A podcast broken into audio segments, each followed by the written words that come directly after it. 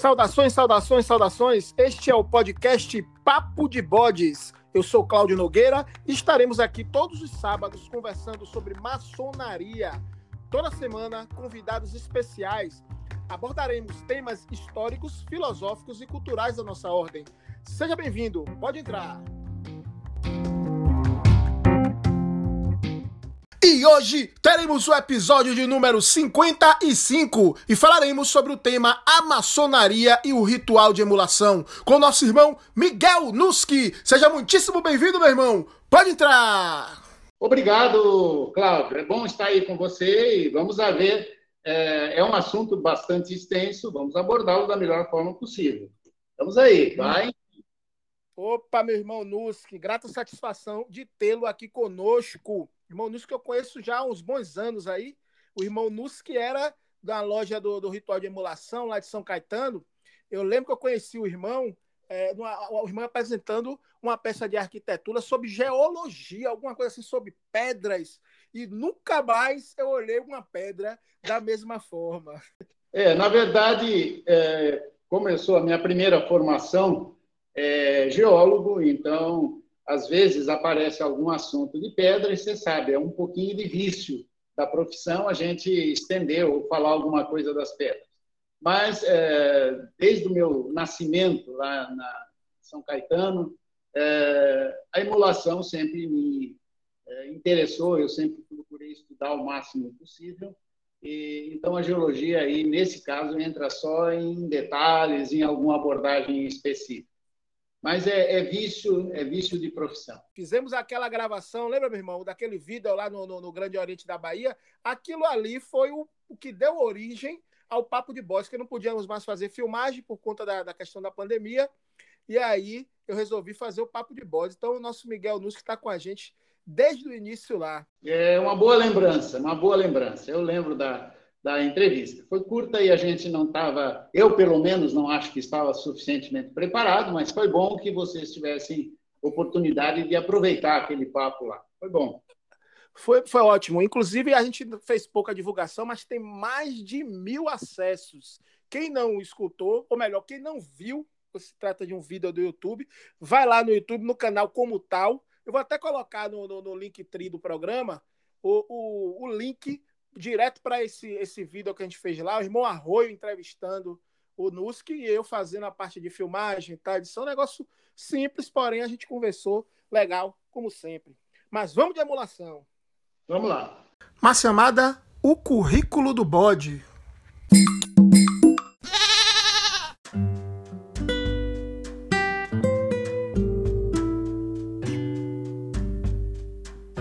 Miguel José Nuski.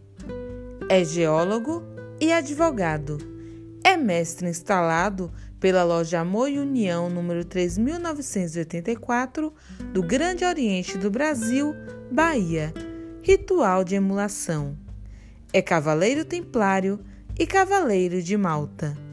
Secretário da Ordem da Cavalaria, secretário da Ordem da Cavalaria de Malta e terceiro principal do Sagrado Arco Real. Atualmente, contribui como um dos articuladores do Lives Maçônicas.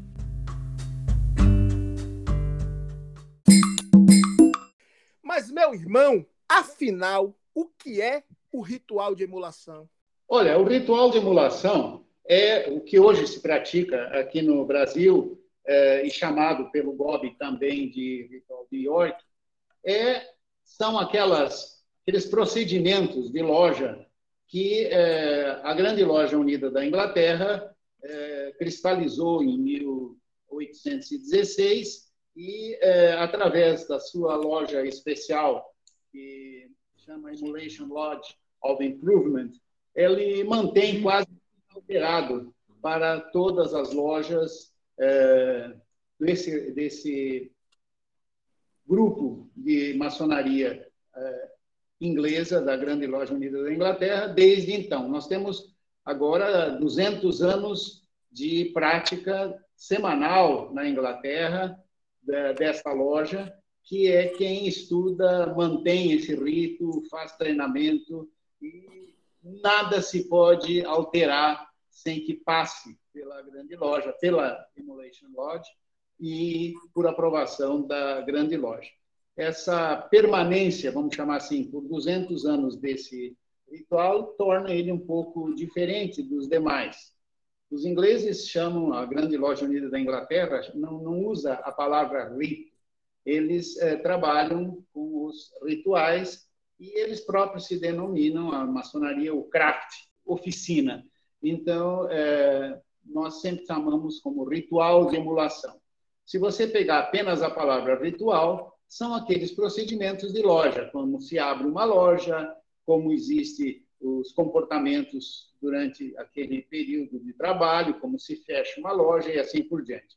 Bom, então o ritual de emulação, como é praticado no Brasil, ele vem é, desde que o Gobi é, fez um tratado é, com a Grande Loja Unida da Inglaterra e aí então se criaram uma série de lojas é, ligadas ou diretamente ao Gobi ou diretamente à é, Grande Loja da Inglaterra. Hoje ele é praticado também nas grandes lojas estaduais e nos grandes orientes, então o ritual se espalhou é, bastante. Ele é, como lhe disse, apenas a teatralização, vamos chamar assim, de uma reunião maçônica de acordo com essas regras da GRUI. Perfeito, meu irmão. E a história do ritual de emulação, em muitos momentos, se confunde com a própria história da maçonaria moderna. Pelo menos assim, seu começo organizacional lá pelo século XIX. Mas antes disso, tem todo um processo para, digamos assim, chegar a uma comunhão entre os irmãos da maçonaria inglesa. Meu irmão, conta pra gente aí a história da formação da Grande Loja Unida da Inglaterra e a consequente criação da Emulation Lodge. Bom, é, na verdade, essa organização da maçonaria, como existe hoje, espalhada pelo mundo todo, começou na Inglaterra em 1717, quando quatro lojas em Londres criaram a Grande Loja da Inglaterra, foi chamada inicialmente de é, Grande Loja de Londres e Westminster, e existiam já então lojas eh, pela Inglaterra, Escócia, Irlanda e outros eh, países da Europa, basicamente eh, a Inglaterra foi a iniciante de todo esse processo, porém já existiam muitas lojas. Essas lojas tinham seus rituais, cada um tinha o seu, não havia uma uniformidade nem de ritual, nem de, de produtos em geral de, de segmento com unificado pelas lojas. A criação em 1717 da Grande Loja de Londres e Westminster, que depois foi chamada de Grande Loja da Inglaterra, eh, tinha por objetivo eh, exatamente padronizar esses eh, trabalhos da, da, maçonaria. Ela foi logo copiada por lojas francesas e por outros, outros países, então você pode considerar o nascimento, vamos chamar assim, dessa maçonaria moderna, todo é, a partir da grande loja de Londres, Westminster, na Inglaterra.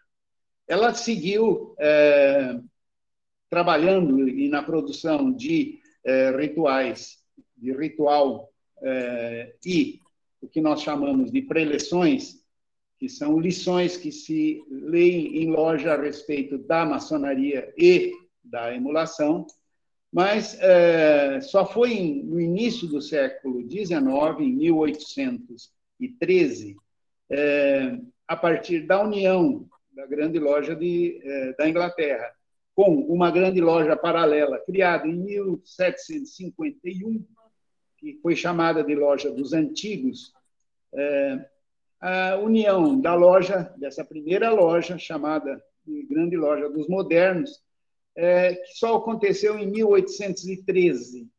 Então, durante cerca de um século, é, não havia ainda um trabalho completamente aceito por todos.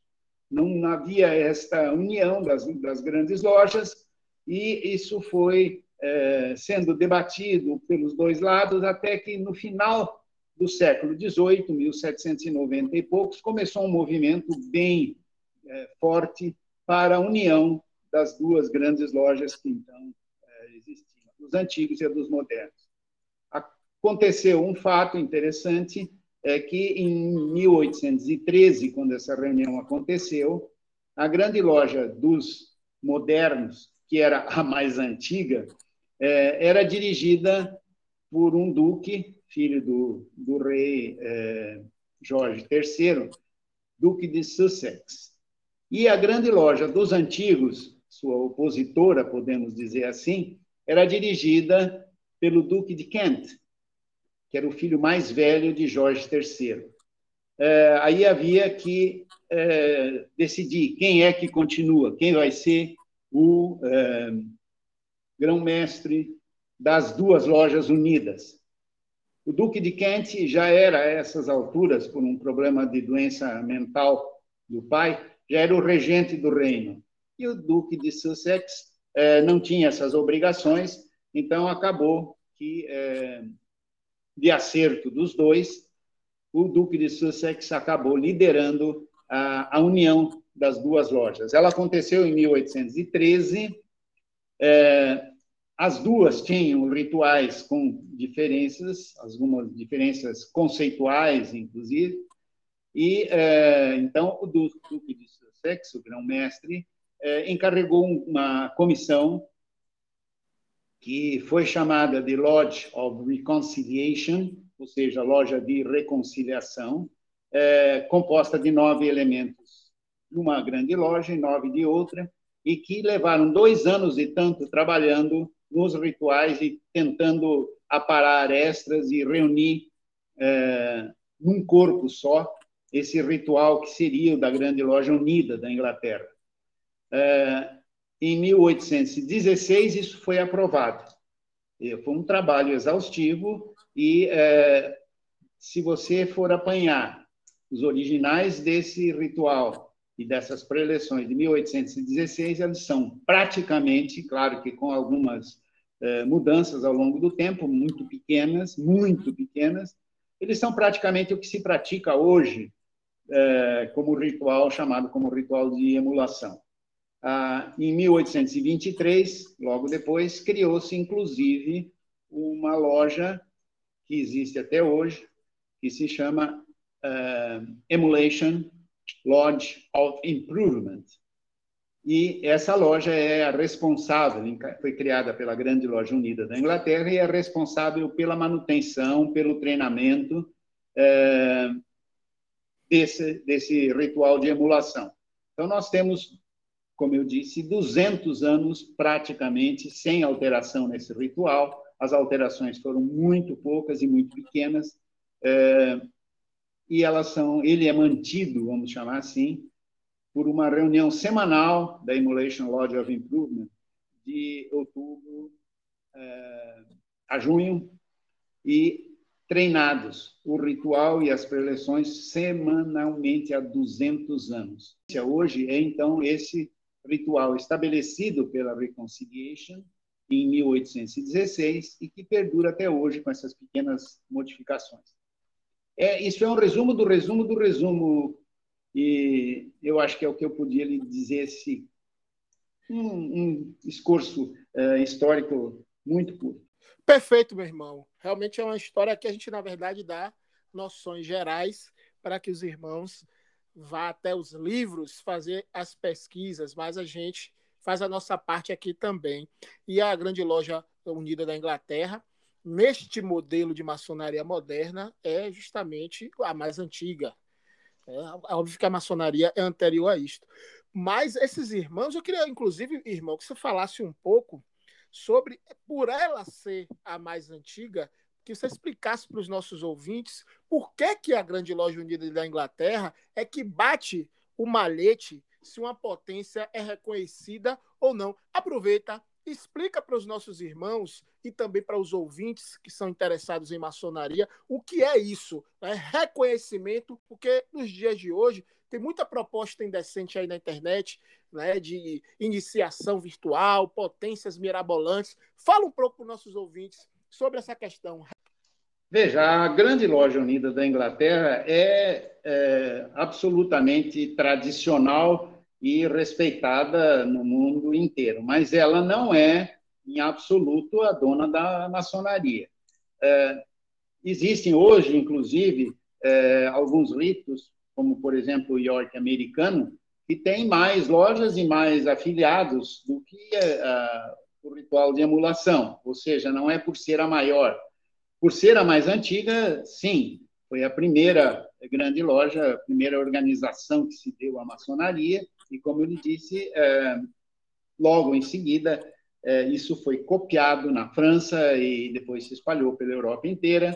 Ah, a partir da grande loja dos antigos, que foi copiada em 1770 e alguma coisinha é, nos Estados Unidos, criou-se o que hoje é uma grande potência mundial, do rito de York.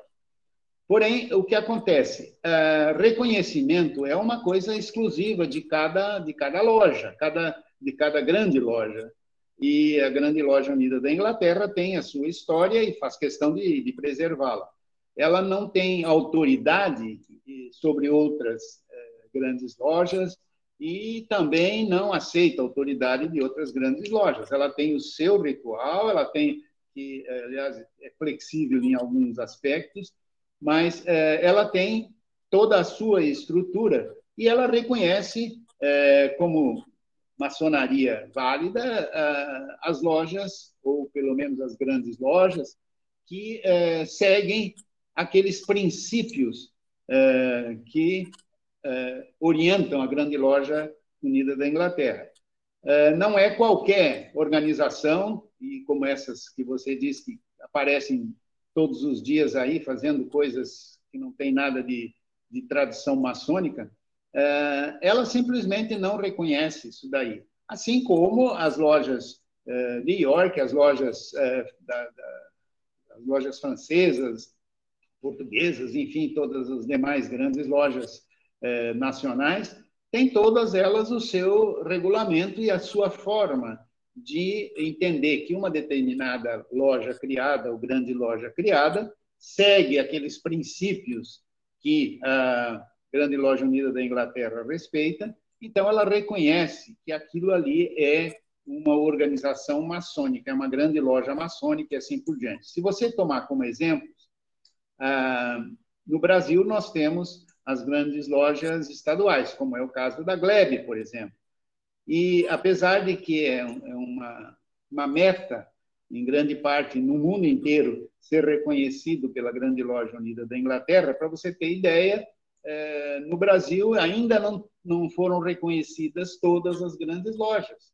Elas têm que seguir, quando fazem uma solicitação de reconhecimento da GLUI, é, elas têm que seguir determinadas tradições lá da GLUI, têm que aceitar determinados pontos que a GLUI considera essenciais, é, e aí, a partir de um processo longo, complicado, etc., é, ela acaba sendo reconhecida.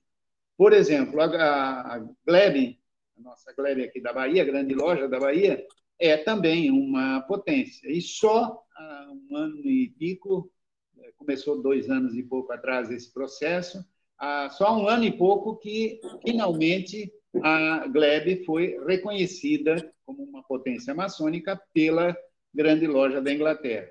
Isso traz consequências. É, pode-se fazer visitações, pode-se é, fazer troca de informações e a, a, a, loja que é reconhecida pela GLUI adquire é, internacionalmente uma, uma, um outro status, vamos chamar assim. E essa, esse é o reconhecimento. Agora, as condições de reconhecimento são de cada loja. Uma loja é, aqui no Brasil que não é reconhecida pela grande loja da Inglaterra também é, pode trabalhar, faz o seu trabalho, porém, se ela, por exemplo, um, um afiliado de uma loja ainda não reconhecida por até a Inglaterra, ele não vai ter acesso as funções lá, aos trabalhos da grande loja da Inglaterra. Ele precisaria que o GOB, que tem um tratado é, já antigo com a GLUI, é, faça um credenciamento é, de alguém que queira chegar lá, ou o GOB ou alguma outra potência reconhecida. Então, é uma, é uma forma internacional de grandes, se formar em grandes grupos de lojas que seguem a melhor maçonaria, vamos chamar assim. Não quer dizer que seja a, a da grande loja unida da Inglaterra, mas se auto-reconhecem é, como iguais, vamos chamar assim.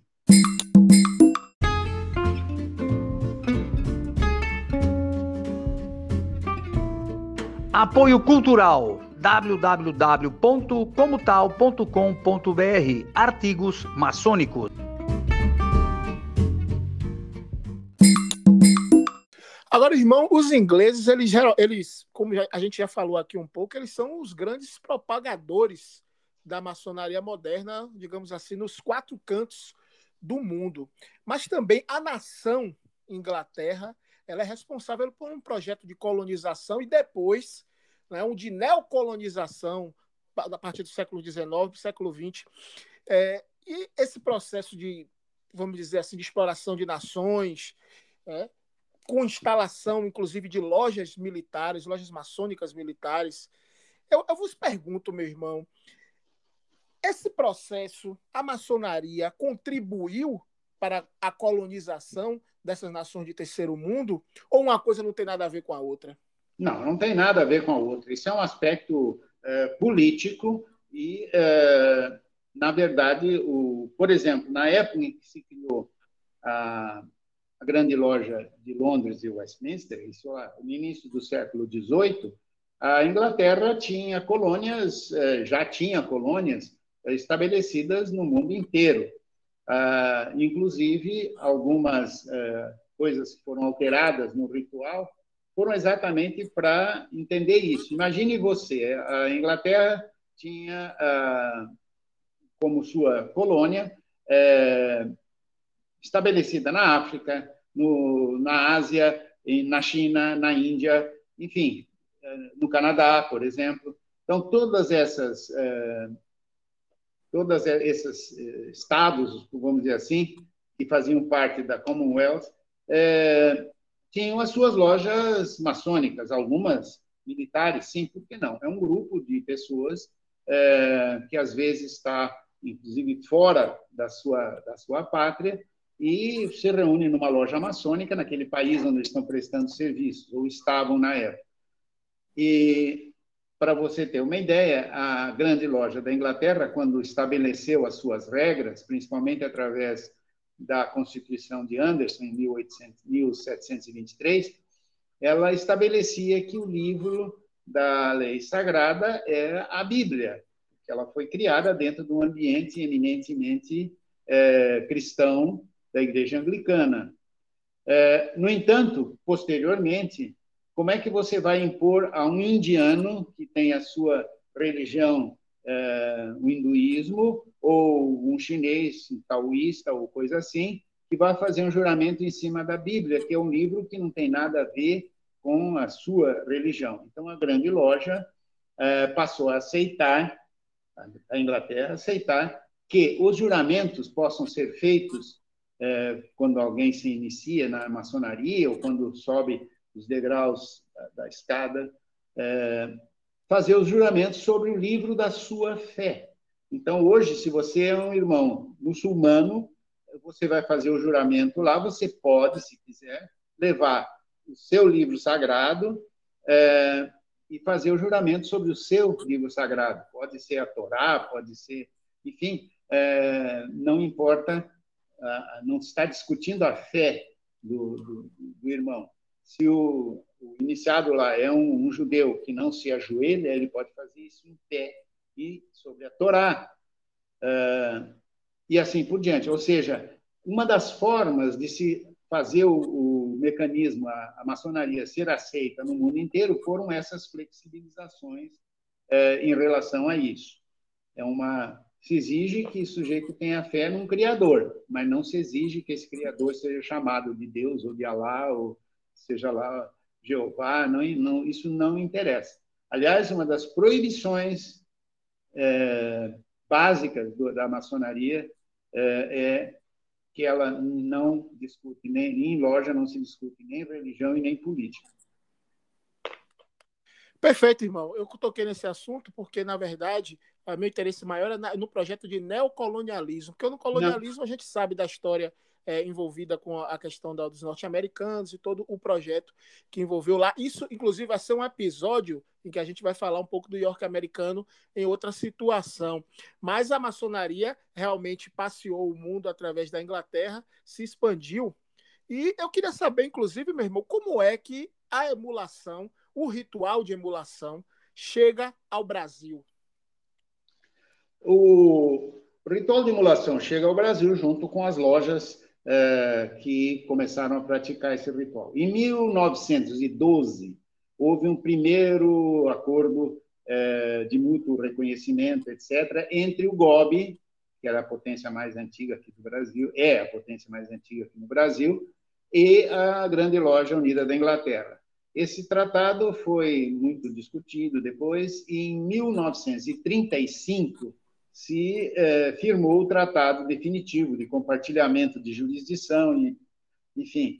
Eh, a partir daí, algumas lojas que eram do GOB, inclusive, foram passadas pelo GOB para o controle direto lá da grande loja unida da Inglaterra, que tem aqui no, no Brasil, eh, em São Paulo, uma distrital é, que é da América do Sul, Distrital Norte. Ela abrange o Brasil e é, fica a sede em São Paulo. Tem uma Distrital Sul, cuja sede é em Buenos Aires, e que abrange países de língua espanhola aqui do, da América, América do Sul. Então, essa, esse tratado de 1935 gerou as primeiras dez lojas afiliadas através da Distrital à uh, Grande Loja Unida da Inglaterra. Eles ganharam numeração, etc., da Grande Loja da Inglaterra. Foram uh, todas elas uh, passaram a partir daí a praticar o ritual de emulação. É o ritual que a Emulation Lodge of Improvement, bem como eu disse, mantendo desde 1816. Na Inglaterra, a grande loja tem lojas afiliadas que, por tradição, tinham algumas pequenas diferenças no ritual. Então, existem muitos rituais lá, mas, primeiro, o número de lojas que segue cada um deles é, não é nem comparável ao número de lojas que seguem o Emulation. E a própria grande loja, quando se reúne, ela usa é, o, o, Emulation como referência. Então, o, no Brasil, a coisa começou a partir de 1935 com a é, as 10 lojas ligadas diretamente à GLUI, e hoje é, existem lojas que seguem o ritual de emulação em praticamente todas as, as potências, todas as grandes lojas estaduais, etc., grandes orientes, inclusive, e é, ele se espalha, se espalhou e se espalha sempre. Com a, a tradição, vamos dizer assim, de ser a, a grande loja unida da Inglaterra, a, quem principiou essa organização da maçonaria moderna, é, nós que somos do ritual de emulação temos, vamos dizer assim, muito orgulho disso. É, mas ninguém despreza nada dos irmãos que seguem outros outros rituais. Pretende-se fazer com que a, a, o ritual de emulação se espalhe cada vez mais, seja seguido e também se espera que as pessoas conheçam a história da, da grande loja. Você tem números assim, mesmo que seja aproximado de como é que está o ritual de emulação no, no, no, Brasil e no mundo? Não, eu não tenho esses números, até porque eles mudaram muito. Hoje em dia, você não pode ver nenhum ritual com os olhos que você via. Não, não é só o ritual de emulação, todos os, os ritos, etc. Com os olhos que você via dois, três, quatro anos atrás. Houve uma grande evasão maçônica e a pandemia nos desorientou completamente. Você disse que uma loja hoje tem a sua história, existe desde 1900, eh, sei lá, eu, 1950, 60, coisa que valha. Quando você vai ver na prática, a loja hoje está reduzida a três, quatro, cinco irmãos e uh, a fuga foi enorme e elas talvez nem consigam se reunir. Na, nas lives maçônicas, nós já tivemos uh, expressão de, de irmãos em outros fóruns de discussão, é, o irmão dizendo, olha, eu confesso que eu não acredito que a minha loja consiga se reunir depois da pandemia. A fuga foi muito grande, a, a pandemia afetou completamente as reuniões presenciais e isso afastou muitos, muitos, infelizmente, muitos irmãos. Vai ser necessário um trabalho de, é, de refazer praticamente aquela maçonaria que nós tínhamos antes. E você não falando. Tem, não posso te dar esses números, senão eu estaria chutando. E hoje, garanto a você só uma coisa: eles são muito menores do que eram é, uns dois anos atrás. E você falando disso, meu irmão, eu pensando aqui comigo, nós já fizemos alguns programas aí com o irmão Exaltônio, já fizemos programas também falando sobre evasão, enfim. É, existe uma possibilidade né, das lojas virtuais florescerem. Eu queria saber a opinião do irmão sobre isso. E se o ritual de emulação se encaixa como uma luva nessa questão das lojas virtuais. E outra coisa, será que a Inglaterra deixa? É, veja o seguinte: é, existem circunstâncias, nós estamos na pandemia, etc. e tal, então nós tivemos que apelar para as lojas virtuais. Mas existem coisas no ritual que não podem ser feitas em loja virtual. Você não pode fazer uma iniciação virtual. Você tem que determinados procedimentos. Como é que você vai fazer a instalação de um novo venerável mestre na, na, na sua loja é, numa reunião virtual? não, não, isso não dá. Tem coisas que realmente têm que ser é, feitas em lojas presenciais.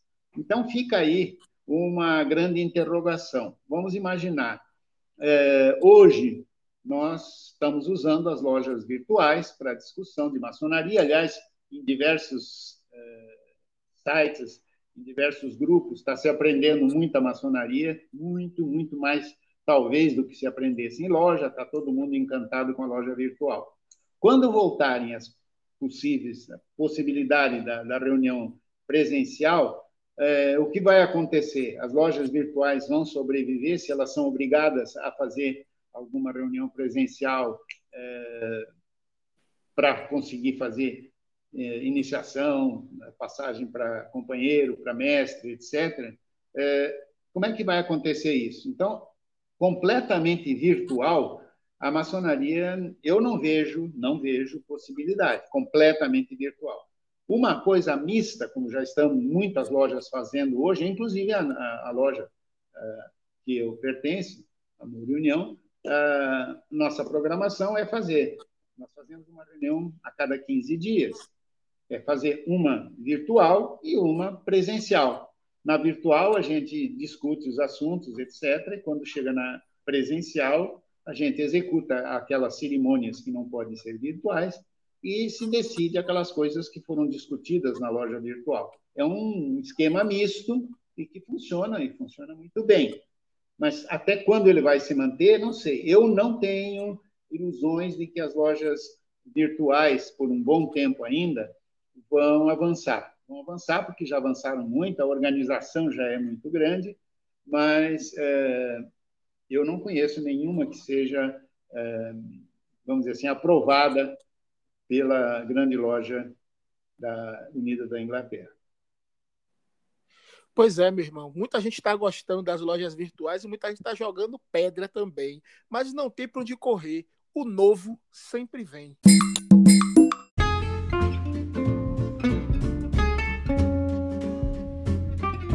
Siga nossas redes sociais: Instagram e Facebook. Papo de Bodes.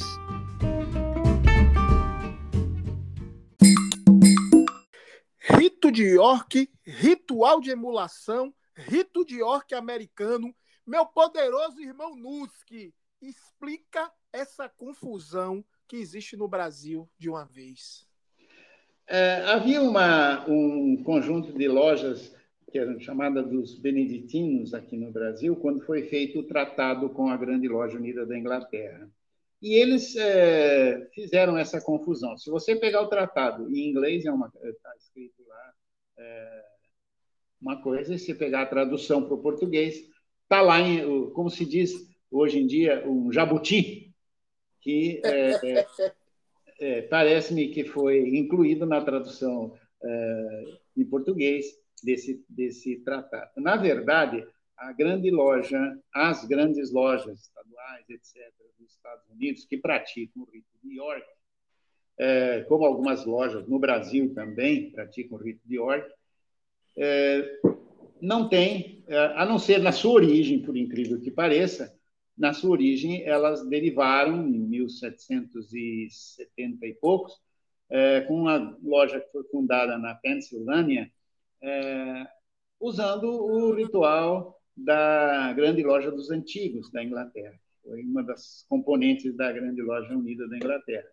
Mas, partindo só dessa, dessa parte, vamos dizer assim, histórica original, hoje em dia o rito de York, como é praticado nos Estados Unidos, é, e esse que realmente tem o título de, de rito de York, veja que eu não estou falando de ritual de York, falando de rito de York.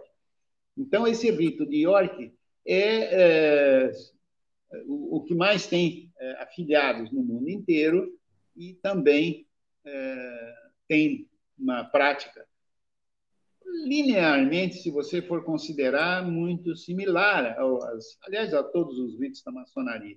São muito próximos, as diferenças são pontuais sempre. Mas não tem nada, nada a ver com o ritual de emulação, que é um ritual seguido pelas lojas do craft inglês e afiliadas a ele. É outra coisa completamente diferente. Nós não praticamos nas lojas de emulação, nós não praticamos o rito de York. O rito de York é praticado nas lojas eh, específicas do rito de York, ligadas às autoridades desse rito nos Estados Unidos.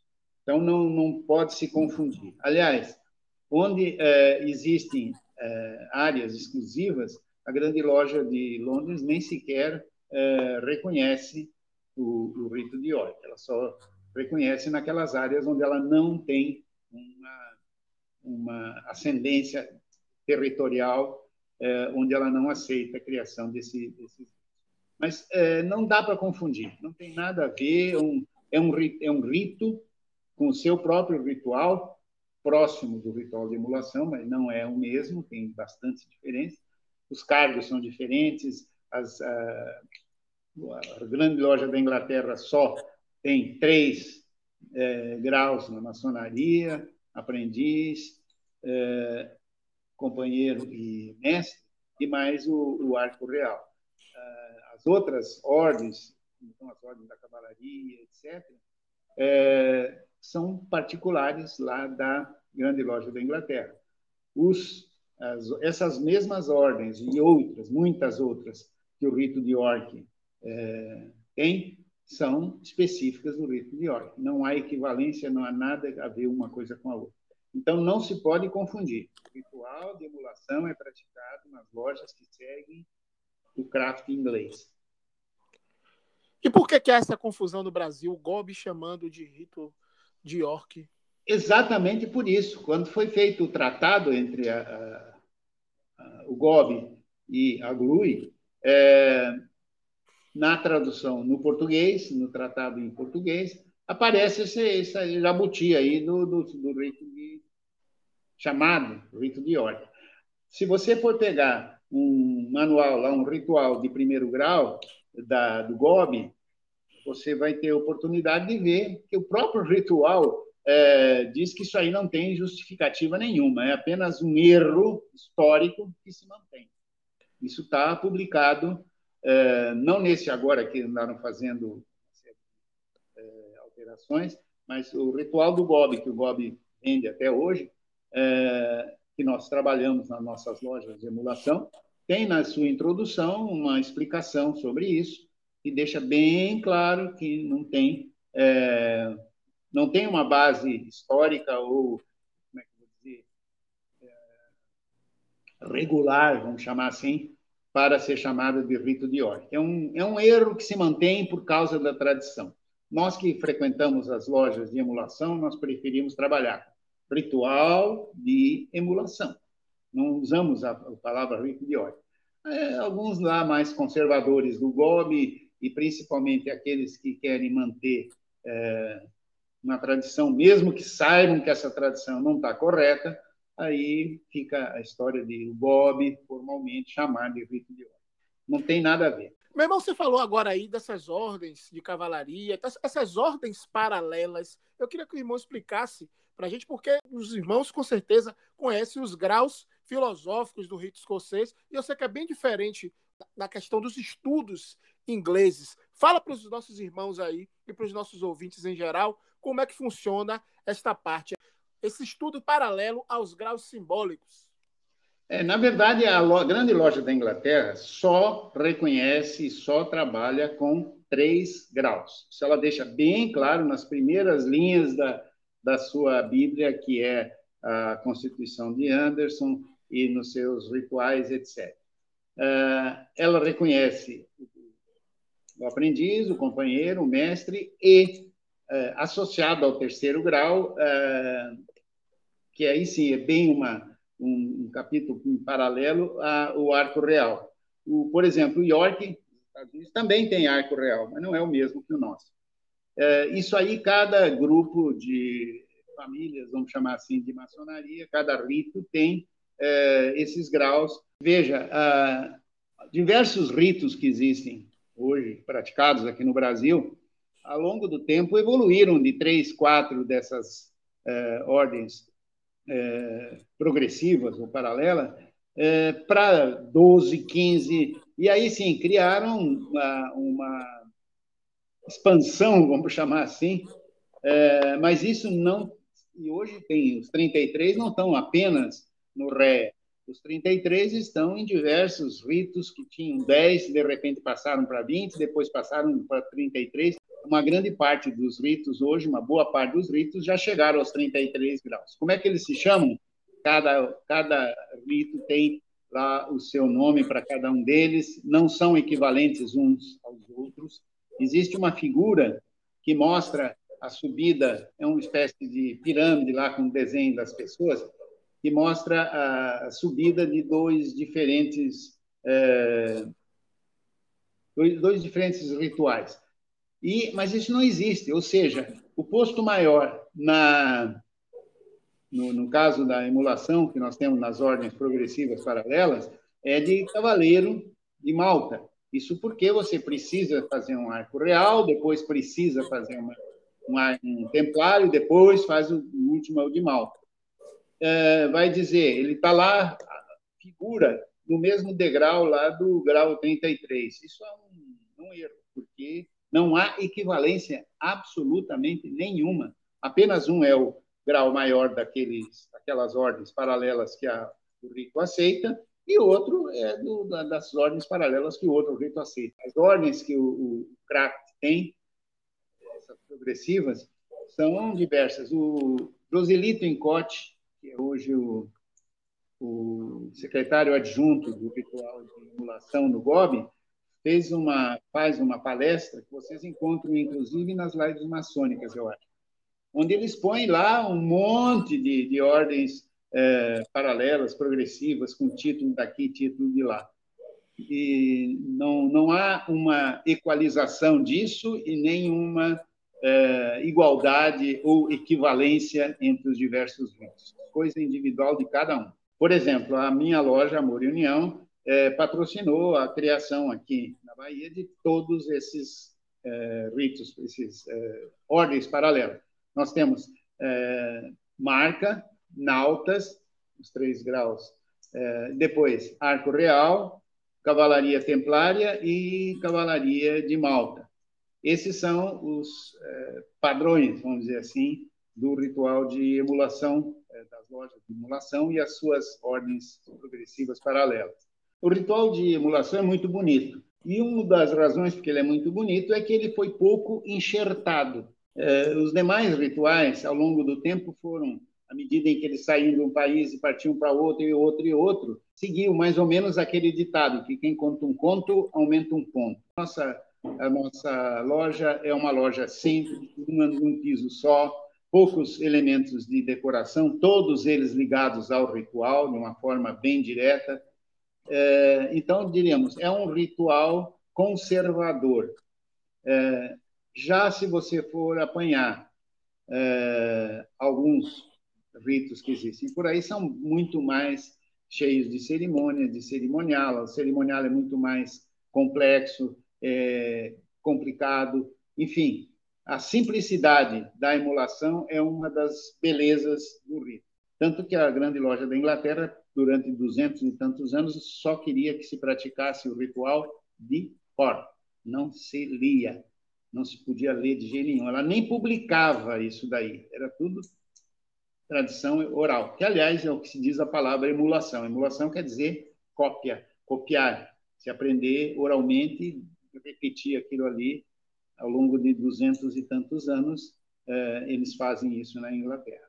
E você falando dessa questão da simplicidade, meu irmão, eu lembro que um irmão visitou na Inglaterra uma das, um dos, uma das salas, né, que não chama nem templo, uma das salas lá, e ele disse que foi enquanto turista e que teve acesso né, a uma dessas salas e que achou na mente dele que tinham tirado os paramentos da loja, porque ele não conhecia o ritual de emulação e não sabia que, na verdade, os paramentos estavam lá e que são aquilo, aquilo mesmo. Né? Então, é, é, é uma, da, é um, uma, uma questão da emulação, da simplicidade. E por isso mesmo que eu falei sobre as lojas virtuais é, e, e, o ritual de emulação cabendo como uma luva, porque, dada a simplicidade, uma parte da ritualística ela é possível de ser executada no mundo virtual. Mas isso é uma outra conversa para lá para frente.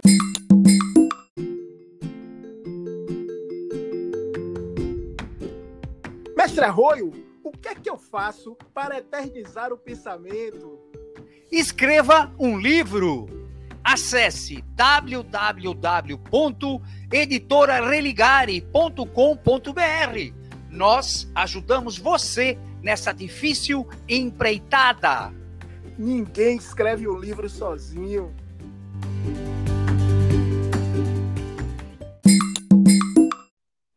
Irmão Nuski, gratidão, gratidão, gratidão pela sua participação aqui no nosso podcast. Realmente uma, uma participação para a gente emular de tanto conhecimento que nos foi passado. Meu querido irmão Nuski, suas considerações finais. Seja livre. é ótimo. Veja, é, o que eu posso dizer, como eu falei, ritual de emulação é específico desse, é, dessa linha inglesa, vamos chamar assim, nós herdamos da linha inglesa. A característica principal dele é ele ser virtualmente imutável ao longo de, desses dois séculos. Ele permaneceu mantido como era na sua origem, com pequenas é, modificações, e é, isso torna o ritual bastante interessante. Nós não, não ficamos discutindo, ah, muda isso por causa daquilo, ou no, dez anos atrás era assim, agora é assado, e assim por diante. É, é um pouco daquela tradição inglesa, daquele costume inglês de, de ser tudo rígido e bonito. Olha, as lives maçônicas, é, eu faço parte do grupo que criou isso daí, é, se reúne todos os domingos, às 8 horas, às 7 horas da noite agora, para tratar de temas maçônicos dos diversos ritos é, e tem sido uma fonte de informação sobre maçonaria extremamente interessante. Muitos irmãos, não foi um nem dois, muitos irmãos já confessaram de público que, é, seguindo as lives maçônicas, não só assistindo ao vivo, mas também com as gravações das palestras, aprenderam nesse ano e pico que nós estamos trabalhando, é, mais do que tinham aprendido em toda a vida maçônica em loja, porque os assuntos não são detalhados e estudados. Então, os irmãos que têm interesse têm dois caminhos. Um deles é ao vivo, nos domingos, às sete horas. É, são feitas as palestras e depois uma discussão. E nós temos também no site é, Lives Maçônicas é, com BR, é, a gravação de agora cerca de 60 palestras. Inclusive tem uma lá sobre emulação, viu? Mas é, um, é uma, foi uma iniciativa que deu certo. Nós reunimos entre 100 e 300 é, participantes na, nas noites de domingo e sempre é um trabalho que nos anima, nos compensa em termos de é, aprender. A gente aprende, eu pelo menos aprendi nas lives maçônicas sobre outros ritos que não emulação, é, coisas que eu não tinha a mínima ideia. Então, é uma, uma oportunidade para quem se dedicar a isso e fiquem os irmãos aí à vontade. Estamos aí, é, Cláudio, à medida em que vocês quiserem conversar, a gente conversa, não tem problema nenhum. É, não digo só esclarecer, mas podemos conversar de algum detalhe específico. Isso aí foi uma, uma geral, muito geral.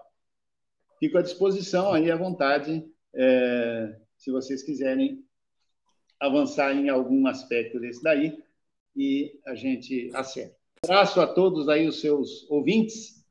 Ficamos por aqui. Um abraço. Irmão Nuski, satisfeito! Tem que bater no avental.